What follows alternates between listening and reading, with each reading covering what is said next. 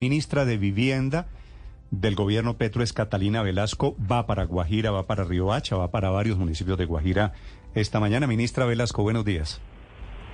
Néstor, buenos días. Un saludo para ti, para todos los oyentes y las personas que se encuentran en la mesa de trabajo. Ministra, en el tema de educación, de, de educación hablaba con la ministra Vergara. En el tema de vivienda, ¿para qué se necesita la emergencia económica? ¿Qué es lo que les permite a ustedes en su ministerio manejar con esta declaración de emergencia económica y social? Bueno, recuerda, Néstor, que el Ministerio de Vivienda, Ciudad y Territorio tiene además competencia de agua, saneamiento y aprovechamiento. Y en materia de agua, pues tenemos el corazón de la emergencia. Realmente las condiciones geográficas y físicas del territorio de La Guajira, pues las conocemos todos. Mm, nosotros desde el mes de agosto hemos estado trabajando permanentemente en La Guajira. Identificamos que la primera acción de emergencia debería ser la rehabilitación de infraestructura exigente. Y en este momento ya tenemos eh, en desarrollo, en contratación eh, y, en ejecución 565 rehabilitaciones de infraestructura, pero el inventario supera las 6.000. La, el ritmo eh, en el que el Estado eh, funciona para la contratación, para la presupuestación, para la atención de emergencia en materia de agua, realmente es escaso para la necesidad que tenemos. Y los hechos sobrevinientes ¿Cuánta gente hay, eh, sin agua potable en La Guajira hoy? Tenemos alrededor de 500 mil personas, que es el pueblo guayú, y la Corte Constitucional nos da el mandato de ofrecer 20 litros diarios de agua potable a cada persona, cosa que ha sido imposible a pesar de todos los esfuerzos que hemos hecho. ¿Y esos 20 litros los están llevando como en carro tanques? Tenemos eh, unas acciones de emergencia insuficiente, por supuesto, a través de carrotanques a los diferentes lugares las pilas públicas que se están eh, construyendo en este momento y la rehabilitación de la infraestructura existente, que son eh, pozos, jagüeyes, molinos, que existen en cada una de las rancherías. Pero la capacidad operativa del Estado es insuficiente para atender de manera inmediata eh, la situación eh, física que vivimos. Sí, ministra, pero la emergencia es para construir, lo están escuchando muchas personas en La Guajira, ministra, es para construir alcantarillado, es para terminar la represa ranchería que el Consejo de Estado le dio una orden al, al gobierno, concluir la obra. ¿Se va a traducir en qué, ministra? ¿En qué obras para La Guajira en términos de saneamiento básico? La situación de la, de la Guajira tiene varios componentes. En primer lugar, en las rancherías de la media y alta Guajira, esto es la zona rural, es la rehabilitación de infraestructura. Tenemos en proceso 565 eh, infraestructuras en rehabilitación, pero el inventario que tenemos es alrededor de 6.000. El propósito primero es eh, apurar, hacer más rápido, más expedito la contratación y ejecución de esta rehabilitación de infraestructura. En segundo lugar, poder ofrecer en emergencia agua en carro tanque, simplemente transportarla y surtir a la población, especialmente en la Alta Guajira, donde las distancias son inmensas y es necesario trabajar en esto. De manera estructural, eh, hay en curso una valoración técnica para identificar cuál es la mejor alternativa eh, definitiva. Hay varias tecnologías, desalinización, captación atmosférica, microacueductos. Por supuesto, la dispersión del territorio pues no permite hacer grandes redes de acueductos, eso no, no, no es físicamente posible. Y en las ciudades, la inversión en eh, potabilización y conducción. Ya en la Baja Guajira tenemos la represa Ranchería y ahí en materia de agua potable existe ya una línea de conducción los siete municipios del sur de La Guajira hasta Atonuevo, pero hay dificultades eh, en, las, en las redes capilares.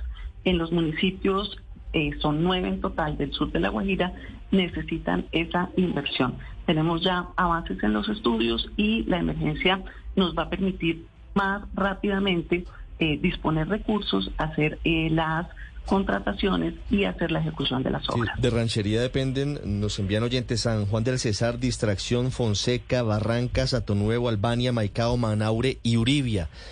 Ministra, ¿de cuánta plata estamos hablando para poder eh, cristalizar eh, la solución al tema de agua en La Guajira? eh, en, dividido en estas dos partes. Uno para la Alta Guajira, en donde es imposible llegar con un acueducto tradicional, y en la parte baja, donde está la represa del río Ranchería.